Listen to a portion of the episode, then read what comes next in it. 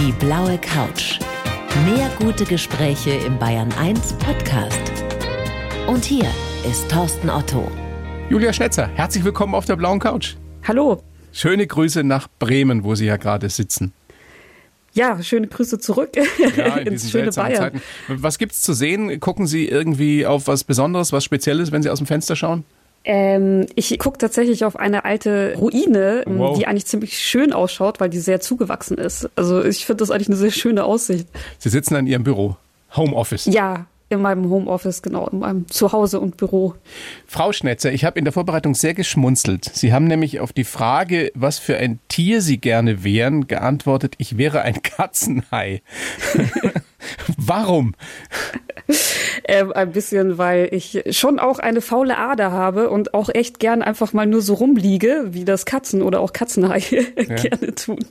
Aber ich kann auch manchmal ein bisschen bissig sein, deswegen finde ich das ganz, ganz passend. Sind die das? Katzenhaie, beißen die? Nein, eigentlich nicht. Also ich wurde noch nicht gebissen. Da muss man schon die Hand ins Maul halten. Das sind auch nicht die ganz großen, oder? Nein, nein, nein. Also ein großer Katzenhai ist, wenn er so ein Meter ist, dann ist das schon ein großer. Also eigentlich sind die klein und niedlich. Würde man fertig mit, wenn die einem was Böses wollten, oder nicht? Ja, ja, das kriegt, glaube ich, jeder noch hin, ja. Ja, wir können ja nachher mal ausführlich drüber sprechen, über die Klischees und Vorurteile gegenüber Haien. Katzenhaie, sind das auch welche, die leuchten können unter Wasser? Ja, tatsächlich sind das vor allem die Haie, wo man gefunden hat, dass die fluoreszieren können, ja. Wie in der Disco stelle ich mir das vor, oder? Ja, genau so können Sie sich das vorstellen. Das ist wirklich wie in der Disco mit Schwarzlicht, wenn da alles so bunt fluoresziert. Genau so kann das unter Wasser auch ausschauen, wenn man da Schwarzlicht dabei hat. Das heißt, man leuchtet die an und dann leuchten die zurück. Aber es gibt ja auch, habe ich mir sagen lassen und habe ich gelesen in Ihrem Buch, wenn Haie leuchten, es gibt auch Haie, die von sich aus leuchten, oder? Ja, die gibt's auch in der Tiefsee. Das ist dann die Biolumineszenz. Und da haben die in der Regel, das sind vor allem die Laternenhaie oder der Schokoladenhai. Und die haben Leuchtorgane mit Bakterien drin und die Bakterien leuchten. Und damit kommunizieren die zum Beispiel auch unter Wasser. Wie tief muss man da gehen, um die von sich aus leuchten zu sehen? Ui, ziemlich tief. Also da wird der Normalmensch jetzt nicht hinkommen. Also das ist schon so unter 200 Meter, eher Boah. so im Bereich 2000, 3000 Meter. Was ich noch fragen wollte, wieso heißen die Schokoladenhaie, die Sie gerade erwähnt haben? Uh, das ist eine gute Frage. Ich glaube tatsächlich ähm, aufgrund der Farbe, weil die eben braun sind, so schokoladenbraun. Mhm. Waren Sie schon mal so tief unten? Nee, leider nicht. Also Das ähm, geht ja ich sowieso war- nur mit Spezialwerkzeug, ne? Genau, also das geht nur mit einem U-Boot oder wenn man eben so ein krasser Apnoe-Taucher ist, der auf 200 Meter runterkommt, dann auch. Da bin ich aber auch weit entfernt von. Genau, wenn man das Glück hat, in so ein Tauch-U-Boot zu kommen. Wie tief ist Ihr Rekord? Natürlich nur 40 Meter, weil tiefer darf man nicht tauchen. Ach so. Aber da wird's dann schon brenzlig, oder? Muss man schon aufpassen. Man kann tiefer tauchen, aber dafür braucht man eine technische Ausbildung. Also da muss man technisch tauchen mit bestimmten Gasgemischen und so. Also das geht, aber ich habe die Ausbildung nicht und Mhm. deswegen war ich auch nicht tiefer. Wenn Haie leuchten, eine Reise in die geheimnisvolle Welt der Meeresforschung heißt Ihr Buch.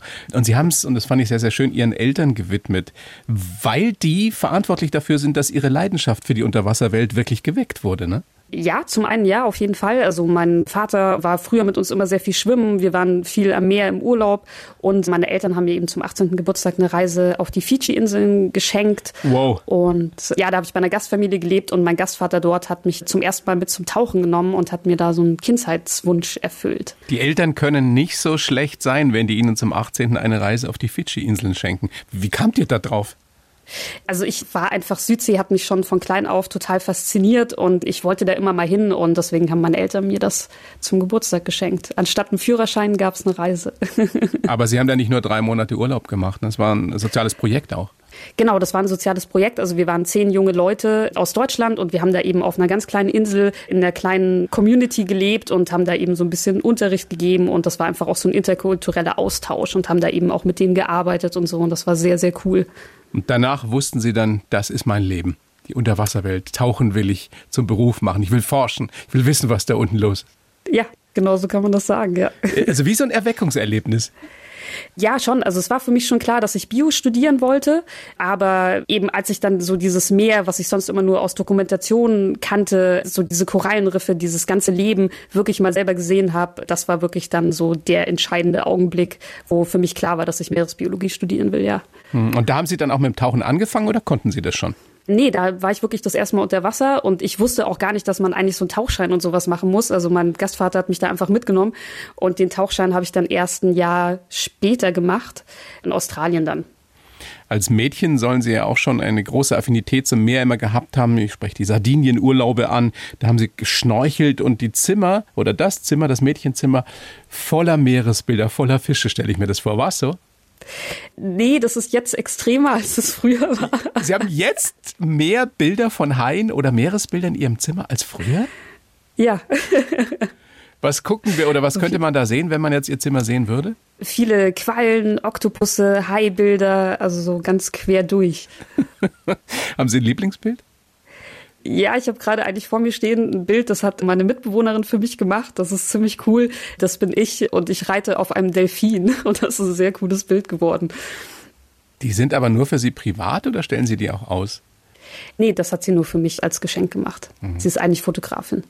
Frau Schnetzer, Sie nehmen uns ja mit in die Tiefen der Weltmeere und das ist ja wirklich eine geheimnisvolle Welt. Ich glaube, jeder, der sich irgendwie für Tiere interessiert, hat schon mal Dokumentationen darüber gesehen. Und was ja das für mich mit faszinierendste daran ist, wir wissen über keine Region der Welt so wenig wie über die Tiefsee, oder?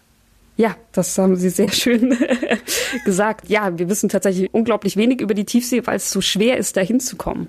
Also weil eben da unten ist es dunkel, es herrscht ein enormer Druck und man kommt eben nur mit Spezial-U-Booten darunter. Und wenn man unten ist, kann man meistens eben auch nur eine geringe Zeit da sein. Das heißt, man kann immer nur sehr kleine Flächen sich angucken und dann ist es natürlich schwierig, 70 Prozent der Erdoberfläche zu erforschen, wenn man da eben nur so schwierig hinkommt. 70 Prozent der Erdoberfläche.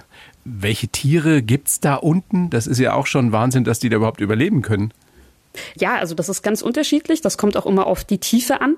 Also zum Beispiel im Marianengraben, das ist ja der tiefste Ort mhm. im Meer, der ist an die 11.000 Meter tief. Da gibt es zum Beispiel nur sehr wenige Tiere, aber es gibt sie. Also es gibt tatsächlich Fische, es gibt kleine Krebse, die geschafft haben, sich da anzupassen und diesen Druck auszuhalten. Und wenn man in nicht ganz so tiefen Regionen ist, da gibt's alles Mögliche. Eben, da gibt's Haie, Fische, Krebse, Muscheln, also. Diese Riesenkalmare, wo leben die? Die leben auch in der Tiefsee. Wie groß werden die? Ja, so neun Meter, also mit den Armen, neun, zehn Meter. Das ist schon ordentlich. Haben Sie sowas schon mal gesehen oder so, so ein Tier? Nur tot in einem Museum. Also oh lebend noch nicht. Und tatsächlich haben das auch nur sehr wenige Leute, weil man die auch wirklich bis jetzt erst zweimal in ihrer Lebensumgebung filmen konnte. Super spannendes Kapitel in Ihrem Buch, auch das über die Delfine. Delfine sind ja, und Sie haben es gerade eben auch angesprochen, gehören zu den Tieren, die, glaube ich, keiner nicht mag. Alle finden die toll. Ein Fun Fact über Delfine, den noch keiner kennt, den wir jetzt von Ihnen erfahren. Uh, den noch keiner kennt. Ähm, also ich glaube, den gibt's jetzt nicht, aber ich würde sagen, vielleicht doch eher unbekannt ist, dass Delfine sich selber Namen geben und sich damit auch ansprechen und selber identifizieren. Also die haben einen Signaturpfiff. Jeder Delfin oder jede Delfinin hat einen Namen? Ja. Das ist ja Wahnsinn. Das habe ich wirklich noch nie gehört. Hat man das jetzt erst erforscht oder ist das schon länger bekannt? Nee, weiß man schon ein bisschen länger. Ja. Also so, ich weiß nicht, 15 Jahre oder sowas. Ich habe Ihrem Buch entnommen, dass Delfine sich auch schon ab dem siebten Monat, Lebensmonat, glaube ich, im Spiegel erkennen.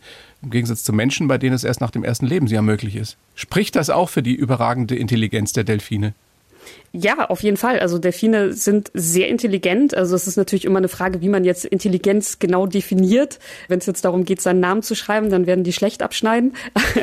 Aber ohne ähm, Daumen geht das schwierig, ja. Ja, genau, eben das ist genau der Punkt. Aber Delfine haben nach dem Menschen das in Relation zu ihrer Körpergröße größte Gehirn der Tierwelt und Delfine haben sich eben auch schon länger entwickelt als der Mensch und man geht davon aus, dass die wirklich hochintelligent sind und vor allem gerade im Sozialleben sehr, sehr krasse Bindungen haben zu ihren Familien und sowas. Das eine ist das, was wir über Delfine wissen. Das andere ist, was man erlebt, wenn man mit Delfinen schwimmt oder taucht, so wie Sie das ja getan haben. Können Sie uns mal schildern, was Sie da empfunden haben, was da an Kommunikation möglich ist mit so einem Delfin? Also tatsächlich hatte ich einmal das Glück, mit Delfinen zu schnorcheln, zufällig. Und das war eine große Gruppe und eigentlich die meisten waren im tieferen Wasser und waren jetzt nicht so interessiert an uns Schnorchlern oben. Aber wir hatten so drei, vier, die das ganz spannend fanden und eigentlich immer mal hochkamen und geguckt haben, was wir denn da so machen. Und die hatten ein Blatt dabei und die haben mit einem großen Blatt Fußball gespielt. Und ab und zu kamen sie zu mir hoch und haben mir auch mal das Blatt gegeben. Aber ich war natürlich nicht so gut, das zu schießen. Und ich glaube, sie waren immer so ein bisschen so, ach komm, jetzt versuch's noch mal. Mm, okay, Streng dich doch mal nicht. an. Ja. Du labbriger Mensch, du. Also sie hatten das Gefühl, die wollten mit ihnen spielen. Ja, ja, definitiv. Also sie haben mir dieses Blatt gegeben, um damit mitzuspielen. Ja, auf jeden Fall. Und wir sperren diese großartigen Tiere ein. Ja, das finde ich immer noch erschreckend. Also ich finde auch erschreckend, dass das in Europa und gerade in Deutschland eben noch erlaubt ist. Also es gibt jetzt, glaube ich, in Deutschland nur noch zwei Aquarien, die Delfine haben. Aber das sollte definitiv nicht so sein, weil Delfine und auch Wale extrem leiden und man sich eben auch vorstellen muss, die sind in so einem kleinen Becken und eigentlich schwimmen die durch den ganzen Ozean. Und das ist einfach nicht in Ordnung. Glauben Sie, das wird irgendwann komplett verboten werden? Ist der Druck inzwischen da so groß? Ich hoffe, dass das demnächst verboten wird. Ich habe momentan jetzt gerade nicht so das Gefühl, dass das ein großes Thema in der Politik ist, aber hoffe, dass vor allem jetzt gerade mit der UN-Ozean, die dieses Jahr gestartet ist, solche Themen auch im politischen Kontext mehr Beachtung kriegen wieder. Ganz wichtiger Punkt auch, und Sie schreiben ja auch darüber in Ihrem Buch, wie gefährdet eben das Ökosystem Meer ist. Beispiel, was ich auch so genau nicht wusste, im Pazifik schwimmt eine Plastiksuppe, die so groß ist wie Frankreich. Ja, das ist die berühmte Plastikinsel im pazifischen Wirbel, die keine Insel ist. Das ist eben so immer ein bisschen eine Fehlkommunikation, sondern wenn man da hinfährt, dann würde man eben Plastikteile dort schwimmen sehen, aber da ist kein Teppich oder so von Plastik. Deswegen trifft Ähm, Suppe besser, ne? Genau, deswegen trifft es eben Suppe besser, also vor allem auch, weil viel Mikroplastik darin ist. Aber es ist eben so, es ist nicht nur in diesem pazifischen Wirbel, sondern es ist eigentlich in allen Meereswirbeln und auch zum Beispiel das Mittelmeer ist extrem mit Plastik belastet. Für die, die es nicht wissen, wozu führt das, dass so viel Plastik in den Weltmeeren rumschwimmt? Kann man das in ein paar dürren Sätzen erklären? Ich versuche es. Also es hat mehrere Konsequenzen, vor allem, dass gerade in größeren Teilen, dass Tiere sich darin verheddern und zugrunde gehen oder dass sie das eben runterschlucken und nicht mehr ausscheiden können und auch dann darüber sterben. Aber wir haben eben sehr viel Mikroplastik, das eben auch gefressen wird von vielen Tieren. Und was das für Konsequenzen hat, wissen wir ehrlich gesagt noch gar nicht so genau. Aber wir nehmen das durch die Nahrungskette ja dann auch auf, wenn wir Fische essen. Jein, bei Fisch ist es so, dass ja der Magen meistens nicht mitgegessen wird, deswegen essen wir das nicht unbedingt mit. Bei Shrimps oder bei Muscheln sieht das anders aus. Es ist allerdings so, dass wir Mikroplastik eh schon auch in unserer Nicht-Fischnahrung haben. Also das wurde schon gefunden in Honig, in Bier, in Salz, in, In Bier? Wasser. Ja, auch in Bier. In unserem bayerischen Bier gibt es Ja. Mikroplastik? Wirklich? ja, ja. Ja, um Gottes Willen. Ja, Und dementsprechend nehmen wir das eh schon auf. ja, trotzdem sollten wir Das- es möglichst vermeiden, wenn wir irgendwie können. Essen Sie eigentlich Fisch? Nee, ich esse keinen Fisch. Aus Prinzip oder weil Ihnen nicht schmeckt? Oder aus Prinzip, also ich esse seit zehn Jahren, glaube ich, keinen Fisch mehr. Einfach aus politischen Gründen und auch aus Faulheitsgründen. Also in der Hinsicht, dass ich mir nicht die Arbeit machen will, zu gucken, welcher Fisch jetzt okay ist zu essen. Da habe ich die Variante gewählt, einfach keinen zu essen. Dann muss ich mich nicht informieren. Aber jetzt an die Expertin die Frage, es gibt schon noch Fisch, den man essen darf. Also eigentlich- Flussfische oder Fische aus Weihern oder aus, aus Süßwasser. ja, Karpfen ist sehr gut. Karpfen kann man gibt's hier bei total uns gut in, essen. in Franken gibt's en masse, ja. Aber das Ja, ist der Karpfen- einzige Fisch, von dem Sie sagen würden, den darf man guten Gewissens essen? Ja, das ist eigentlich so, was Fischereibiologen sagen, dass eigentlich Karpfen der einzige wirklich nachhaltige Fisch ist. Meeresfisch ist wirklich sehr, sehr schwierig. Also auch Aquakultur ist ziemlich problematisch. Auch bei Lachs? Ähm, auch bei Lachs, ja. Also auch aus Aquakultur nicht kaufen. Genau, bei Aquakultur ist das Problem, dass der Fisch muss mit Meeresfisch gefüttert werden. Das heißt, ich weiß jetzt gerade die Zahlen nicht ganz genau, aber ich glaube, für ein Kilo Lachs sind irgendwie drei oder vier Kilo Meeresfisch aus dem Meer gefischt, um den Lachs in der Aquakultur zu fischen. Dementsprechend verhindert das auch nicht die Fischerei auf dem Meer. Wir lernen eine Menge von Ihnen schon in diesen paar wenigen Minuten. Was wünschten Sie sich, was jemand sagt, der Ihr Buch Wenn Haie leuchten gelesen hat? Dass er viel gelernt hat und dass er jetzt ein besseres Verständnis fürs Meer hat. Das wäre schon eine Menge, ne? Ja. Dann würden wir vielleicht auch mit diesem faszinierenden Lebensraum anders umgehen. Frau Schnetzer, ich habe für Sie einen Lebenslauf geschrieben, den Sie noch nicht kennen, den haben Sie aber vorliegen bei sich in Bremen und ich würde Sie jetzt bitten, den vorzulesen und danach gerne kommentieren oder korrigieren. Bitteschön. Okay. Ich heiße Julia Schnetzer und unter Wasser bin ich zu Hause. Als Meeresbiologin habe ich meine Leidenschaft zum Beruf gemacht. Tiere haben mich schon immer fasziniert, Menschen eher nicht so. Action erlebe ich jede Menge. Ich bin auf Haie gehechtet, mit Buckelwalen getaucht und habe Schwanzflossenhiebe bekommen, die eine Sterne sehen lassen. In Feuerkorallen zu fassen und durch riesige Wellen zu schwimmen, gehört dann noch zu den harmloseren Übungen. Wenn ich gerade nicht selbst forsche, erzähle ich gern von der geheimnisvollen Meereswelt. Denn wir alle sollten helfen, diesen faszinierenden Lebensraum und seine Bewohner zu schützen. Was sagen Sie? Können Sie so unterschreiben? Fast. Fast. Fast. Was Ist schon nicht? sehr gut. Also mit Menschen eher nicht so. Das stimmt jetzt nicht. Ich mag auch Menschen sehr gern und habe viele Freunde, die mir sehr wichtig sind und die mich auch faszinieren. Ich glaube, was hier auch gemeint war, war, ich habe nicht wirklich Vorbilder. Also ich bin nicht jemand, der irgendwie so Menschen anhimmelt und bewundert und bin jetzt auch nicht jemand, der Biografien liest. Aber ich mag Menschen trotzdem. Ja meistens. gut, dann, dann haben wir das aufgeklärt. Hätte mich auch gewundert, so wie beide uns jetzt unterhalten hier. Ähm, unter Wasser bin ich zu Hause. Trifft's das? Ja, ich fühle mich auf jeden Fall unter Wasser zu Hause. Ich war jetzt echt lang nicht mehr, außer irgendwie im See rumschnorcheln, aber da fühle ich mich definitiv zu Hause. Noch nie Schiss gehabt unter Wasser? Doch, natürlich. natürlich hatte ich schon mal Schiss. Unter Wasser nicht so, obwohl manchmal eher über Wasser. Aber das hat dann nicht jetzt mit Tieren unbedingt zu tun, sondern eher mit der Kraft des Wassers. Also deswegen würde ich auch hier sagen, in dem Lebenslauf, das durch riesige Wellen schwimmen ist eher eine harmlose Übung, würde ich nicht sagen, sondern riesige Wellen, davor habe ich Schiss. Aber wieso machen Sie das denn durch riesige Wellen schwimmen? Oder wann mussten Ja, Sie das tun? Ja, manchmal passiert es einfach, ne? Das kann man nicht vorhersehen, wenn man da irgendwie draußen ist mit dem Boot, irgendwie beim Tauchen und dann kommt doch irgendwie ein Wetterumschwung und dann gibt's plötzlich riesige Wellen, dann muss man da manchmal durch. Und ist es dann besser, Ähm. unter Wasser zu sein? Puh, kommt drauf an. Also wenn du jetzt Strömungen hast, die einen runterziehen, nicht unbedingt. Da ist es wahrscheinlich auch besser, dann schnell aus dem Wasser raus zu sein. Auch wenn man so ein Profi ist wie Sie. Können Sie beschreiben, was mit Ihnen passiert, sobald Sie in diese Welt eintauchen? Ja, also für mich geht erstmal mein Herz auf. Also sobald man quasi absinkt in die Welt und mich überfällt dann so eine eigentlich eine totale Entspannung und Ruhe. Und man ist dann eben auch, man kann fliegen unter Wasser und man kann über den Boden schweben und man kann diese Welt wirklich eintauchen, weil man ein Teil davon wird, weil eben auch die Fische einen quasi akzeptieren, die kommen an einen ran. Man ist dann ein anderer Teil als an Land, wo Tiere auch eher Angst vor einem haben ist es so, dass unter Wasser oft die Tiere eigentlich interessiert sind, auch mal rankommen und man ist da einfach ein Teil davon und es ist mega schön. Das heißt, die Tiere unter Wasser empfinden den Menschen nicht als Bedrohung. Nee, Weil er in sie ihrer das ja, Welt ist. Genau, die sind das ja gar nicht so gewohnt. Also die sind oft neugierig, manchmal haben sie vielleicht ein bisschen Angst vor den Luftblasen, die aus dem Regulator kommen, aber manche finden das auch lustig. Also das, das ist auch unterschiedlich und mögen das sogar, wenn die Blasen irgendwie an den Bauch kommen. Das hat man manchmal bei Walhaien. Weil es so Ähm, kitzelt? Ja, ich glaube, ja. Also das ist zumindest Das ist ja lustig. Interpretation. genau. Aber manchmal haben Tiere natürlich auch Angst oder manchmal werden die auch, wenn man dann in ihrem Revier ist, ein bisschen aggressiv. Das kann schon passieren. Also ich wurde schon von kleinen Fischen gebissen. Je kleiner, desto frecher, ne? Ja. Wie im richtigen Leben. Sie wohnen in Bremen, da ist ja das Meer auch nicht weit. Kann man da auch tauchen oder lohnt sich da jetzt für jemand wie Sie nicht? Also ich war noch nicht da tauchen. Ich war hier in Bremen am Unisee schon tauchen. Und das ist eigentlich auch total schön. Also da gibt's auch total viele Fische und riesige Hechte. Und das hat mir eigentlich auch immer total Spaß gemacht. Also auch die Seen haben was zu bieten in Deutschland. Ich habe gelesen, Sie hätten jetzt gerade, wenn ich Corona wäre, im Shark Lab in Südafrika sein sollen.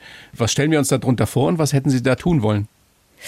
Das Shark Lab, das ist ein kleines Institut in Südafrika, total schön gelegen, direkt am Wasser.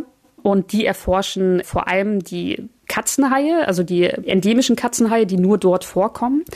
Und die wollen eben lernen, wie verbreiten die sich, wie leben die, wie oft pflanzen sie dich fort, wie gefährdet sind die von der Fischerei, wie muss man die schützen.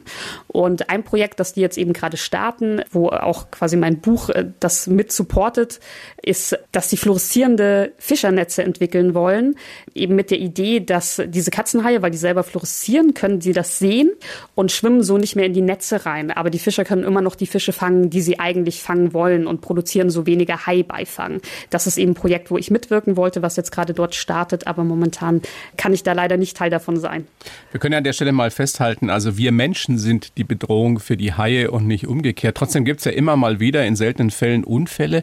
Können Sie da was dazu sagen? Wie kann es passieren, dass immer wieder mal doch ein Surfer von einem Hai gebissen angefallen wird? Was passiert da? Also ganz genau weiß man nicht, warum das passiert, aber die Vermutungen sind eben, Haie sind halt auch neugierig und die gucken dann eben auch mal, was schwimmt da rum? Ist es vielleicht was zum Essen? Ist es und vielleicht das eine ist Robbe? so, ist es vielleicht eine Robbe, genau. Und Haie haben ja keine Hände. Das heißt, wenn die was untersuchen, dann beißen die rein. Also die können mit ihrem Mund, mit ihren Zähnen fühlen. Okay. Und deswegen sind das oft so, so Probe, Neugiersbisse, die da passieren. Oder auch, es kann auch sein, dass eben die hellen Fußsohlen und Hände unter Wasser so ausschauen wie ein Fisch.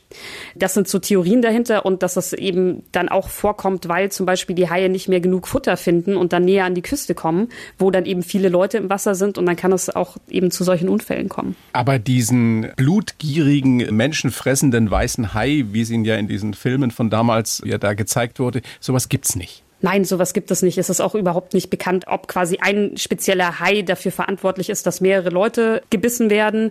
Aber Haie jagen keine Menschen gezielt. Also wenn sie das machen würden, dann könnten wir wahrscheinlich gar nicht mehr das Wasser betreten, weil dann würden die da einfach fröhlich fressen, wo Leute baden. Und das passiert ja nicht, sondern Haiunfälle sind unglaublich selten. Also weltweit gibt's im Jahr ungefähr 100 und 10 davon enden tödlich. Also das ist eine unglaublich geringe Zahl. Ich habe neulich erst wieder gelesen, dass es wahrscheinlicher ist, von einer Kokosnuss erschlagen zu werden, die runterfällt, als von einem Hai gebissen zu werden.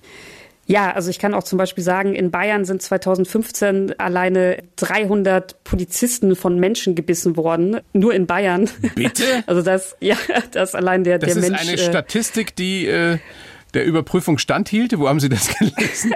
300 Polizisten von Menschen ja, also es gab 300 Beißunfälle bei bayerischen Polizisten 2015, habe ich in der Zeitung gelesen. Ich finde das einen schönen Vergleich. Also der Mensch ist doch da auch wieder gefährlicher als der weiße Hai oder als Hai an sich. Wir wollen mal ein bisschen biografisch vorgehen bei Ihnen, Frau Schnetzer. Sie sind geboren 1985 in München. Der Papa war Geophysiker, ist jetzt in Rente, ne? die Mama Krankenschwester. Genau. Genau. Und ihr wart viel in den Bergen. Hätte aus Ihnen auch eine Expertin für Bergziegen werden können. Nee, weil tatsächlich das mit den Bergen war nicht so mein Fall. Also ich fahre die gern runter mit dem Snowboard, aber ich laufe die echt nicht so gern hoch. Sie sind faul, echt wie der Katzenhai. Ja, ich bin faul in den Sachen, auf die ich nicht so Lust habe, aber auf die Sachen, wo ich Lust habe, da hänge ich mich dann rein. Und Tiere haben Sie tatsächlich schon immer fasziniert, schon als kleines Mädchen. Ja, total. Also was Tiere was ich waren das für. Tiere speziell, die Sie geliebt haben?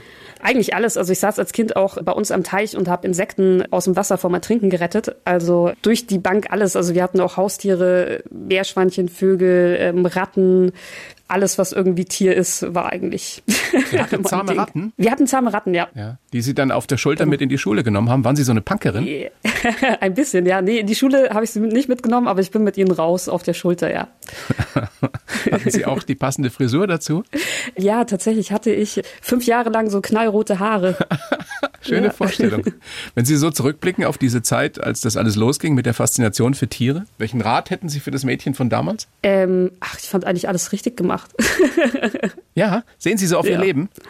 Ich meine, Sie sind noch Ja. jung, aber das ist doch toll, wenn man das von sich sagen kann. Ja, voll. Also ich meine, natürlich gibt es so ein paar Sachen, wo man sagen kann, so na, da hätte man es vielleicht ein bisschen anders machen können, aber nee, im Großen und Ganzen würde ich sagen, ist alles schon gut gelaufen. Biologie studiert, Mikrobiologie, in mariner Mikrobiologie haben Sie promoviert.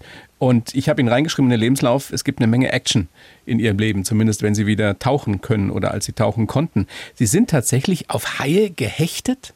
Ja, also als wir in Südafrika waren, also zum einen haben wir diese Katzenhaie, wenn es ging, eben beim Schnorcheln mit der Hand gefangen, weil das eben für die auch stressfreier ist. Und dann hatten wir einmal den Fall, dass in einem Gezeitenpool ein Spotted Gully Shark, ich weiß nicht, wie der auf Deutsch heißt, Spotted äh, Gully Shark. also ein gepunkteter Punkteter irgendwas Hai. Ja, ja.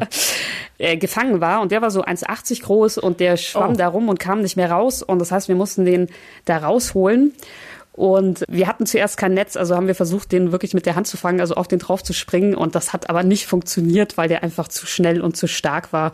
Und dann hat uns Gott sei Dank jemand ein Netz gebracht und dann hatten wir den ganz schnell und konnten den ins Meer tragen. 1,80 Meter ist ja dann schon mehr als ein Meter.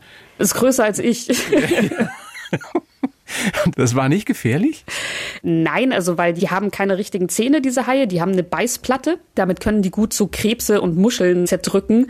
Und äh, das heißt, also ich meine, das kann schon wehtun, wenn man jetzt da die Hand reinstreckt. Aber das macht man ja in dem Fall nicht, sondern man versucht den eben um den Kopf am Bauch zu packen. Hat ja auch nicht geklappt. Also ich habe nur die Rückenflosse erwischt, wenn ich da drauf gesprungen bin. Genau. Aber es ist tatsächlich schon ein bisschen komisches Gefühl, wenn man auf so einen zwei Meter Hai drauf hechtet. Das glaube ich gerne. Und was ein faszinierendes Gefühl ist, wenn man Buckelwale sieht, auch nur vom Schiff aus, das hatte ich mal das Glück, das zu tun. Das sind ja majestätische Tiere. Unglaublich. Und Sie sind mit denen getaucht? Ja, also ich, ja, Wale finde ich auch immer, wenn ich sie sehe, ich habe sie schon oft gesehen, aber es ist jedes Mal fast so wie beim ersten Mal. Also ich finde das auch unglaublich. Ja, ich hatte einmal das Glück, wir waren beim Tauchen, sind zurückgefahren und dann sind neben uns drei Buckelwale einfach aus dem Wasser aufgetaucht und waren ein bisschen neugierig. Und ich und mein Kumpel haben dann unsere Tauchermaske geschnappt und sind direkt ins Wasser gesprungen und sind dann eine Stunde mit denen geschnorchelt und hatten da echt einen Austausch. Also die waren sehr, sehr neugierig und das, das findet auch Kommunikation absolut, statt, ja? Ja, zumindest eine ähm, nonverbale. Also wenn so ein Buckelwal direkt vor dir auftaucht und dir ins Auge guckt, dann. Ähm, Wie ist das? ich kann das gar nicht beschreiben. Also das ist ein Gefühl, das ich eigentlich mit nichts vergleichen kann. Also es ist unglaublich und es ist auch, diese Tiere sind so riesig und gerade wenn man im Wasser ist, das kann man eigentlich gar nicht fassen. Wie groß sind die? So 15 Meter. Und sie waren so nah dran, dass sie denen ins Auge gucken konnten und die guckten zurück. Ja, also ich hätte den anfassen können, was ich nicht getan habe, aber ja. Die Schwanzflossenhiebe, die ich reingeschrieben habe in den Lebenslauf, waren aber dann nicht von Buckelwalen, sonst könnten wir uns wahrscheinlich jetzt nicht mehr unterhalten. nee, äh, genau, das ist nämlich tatsächlich gefährlich, mit denen zu schnorcheln. Aber ich muss sagen, dass ich auch die ganze Zeit da, also wirklich das Gefühl hatte, dass die wissen, dass wir da sind, die haben gerade Spaß, uns anzugucken und die sind sich dessen bewusst, dass sie aufpassen müssen. Also ich hatte da keinerlei Angst oder, oder das Gefühl, dass das jetzt gefährlich ist. Ja, aber man kann, wenn man eben mit so Haien arbeitet und die markieren muss, dann kann es sein, dass man da mal so ähm, eine Schwanzflosse abkriegt und äh, die haben ganz schön Kraft. Also auch so ein, so ein kleiner 60 Zentimeter Hai, das klatscht ganz schön, wenn man das abkriegt. Das klatscht richtig? Wie so ein ja, Watschen. Ja, genau so. Wie ist es, wenn man in Feuerkorallen fasst? Das tut ganz schön weh und man sollte das wirklich sein lassen. Das ist sehr unangenehm. Also das brennt sehr stark und das tut wirklich weh. Was ja auch spannend ist, was ich auch noch nie gehört oder gelesen habe, Korallen legen Eier und Spermien ins Wasser und zwar machen die das einmal im Jahr. Und es muss dann ein richtiges Spektakel sein. Beschreiben Sie es mal, erzählen Sie davon. Genau, das machen die nur einmal im Jahr. Das hat immer mit dem Mondzyklus zu tun. Und das ist wirklich so, dass diese Eier und Spermien, die werden von den Korallen freigelassen und die steigen dann alle an die Wasseroberfläche. Und das ist so ein bisschen wie, als ob es unter Wasser schneit. Und dann ist es ja so, dass das ja auch Futter ist für viele Tiere. Das heißt, da unten steigt dann eine riesige Party. Also die ganzen Fische und Krebse, alles kommt da aus seinen Ecken gekrabbelt und geschwommen und stürzt sich da auf dieses Festmahl. Und das ist ein total unglaubliches Phänomen und Ereignis. Und das ist super toll, wenn man das mal sehen kann. Wo kann man das sehen? Also kann das ein Normalsterblicher auch erleben? Also theoretisch ja. Also ich habe das halt gesehen in der Arbeit, weil wir eben mit Korallenlarven gearbeitet haben. Das heißt, wir mussten diese Eier und Spermien sammeln. Das heißt, man muss wissen, wann bestimmte Arten ungefähr ihr Fortpflanzungstag haben. Das kann man aber nicht ganz genau sagen. Das ist das ganz heißt, unterschiedlich von Koralle zu Koralle oder von Korallenriff ist, zu Koralle. Genau, das ist unterschiedlich von der Art und man weiß halt auch nicht den genauen Tag. Das heißt, man muss dann immer jeden Tag rausfahren und gucken und dann muss man auch echt ein paar Stunden im Wasser hängen und schauen, ob was passiert oder nicht. Und einmal im Jahr passiert das nur. Mhm, genau. da muss man schon sehr geduldig sein. Ja. Wenn wir das jetzt nochmal alles zusammenfassen, ich, ich meine, das ist ein super spannendes Buch, das Sie geschrieben haben, aber warum ist es so wichtig, dass sich möglichst viele Menschen dafür interessieren, für diese Meereswelt und warum ist es so wichtig, die zu schützen und zu bewahren? Und zwar nicht nur, weil es so schön ist und so faszinierend sollte schon Grund genug sein, aber tatsächlich ist es so, dass das Meer halt super wichtig ist für unser Überleben. Also auch wenn wir nicht am Meer wohnen. Zum einen ist es eben so, dass das Meer mehr als 50 Prozent der Sauerstoffproduktion ausmacht. Also mehr als 50 Prozent des Sauerstoffs in der Atmosphäre kommt aus dem Meer. Das heißt, wenn die Meere sterben, sterben wir auch. Ja, früher oder später ja. Also ich meine, der Sauerstoff wird noch eine Weile halten, aber früher oder später geht das dann zur Neige. Und natürlich ist das Meer auch ganz wichtig als Nahrungsquelle, auch für uns Menschen. Also sehr, sehr viele Menschen auf der Welt sind abhängig von Fischessen, von Meeresprotein. Das betrifft jetzt nicht uns in Deutschland, aber eben in anderen Ländern. Und das Meer ist natürlich auch super wichtig für unser Klima und unser Wetter. Also dass das in Europa so angenehm warm ist, liegt halt nur am Golfstrom. Frau Schnetzer, was sind jetzt die nächsten Perspektiven, die nächsten Pläne? Wann geht's wieder unter Wasser? Und zwar da, wo es warm ist. Weil da wollen Sie ja hin. ja, total gern. Das weiß ich leider nicht. Ich habe aufgehört, Pläne zu machen momentan, weil mit Corona weiß man gerade immer gar nicht, was geht. Und deswegen warte ich jetzt einfach gerade ein bisschen ab und gucke dann, wann sich hoffentlich bald wieder eine Gelegenheit ergibt und versuche jetzt erstmal noch ein bisschen in der Ostsee oder in den deutschen Seen ein bisschen abzutauchen. Eben, bei uns ist es nämlich auch schön. Und es ist toll zu hören, dass man da auch tauchen und wirklich was Spannendes erleben kann. Vielen herzlichen Dank, Frau Schnetzer, für das Gespräch. Ja, sehr gerne. Wir sind schon am Ende. Ich bedanke mich sehr, wünsche Ihnen, dass Sie bald wieder tauchen können, da wo Sie hin möchten. Und ansonsten bleib, bleiben Sie gesund. Ja, Sie auch. Dankeschön. Die blaue Couch, der Bayern 1 Talk als Podcast. Natürlich auch im Radio. Montag bis Donnerstag ab 19 Uhr.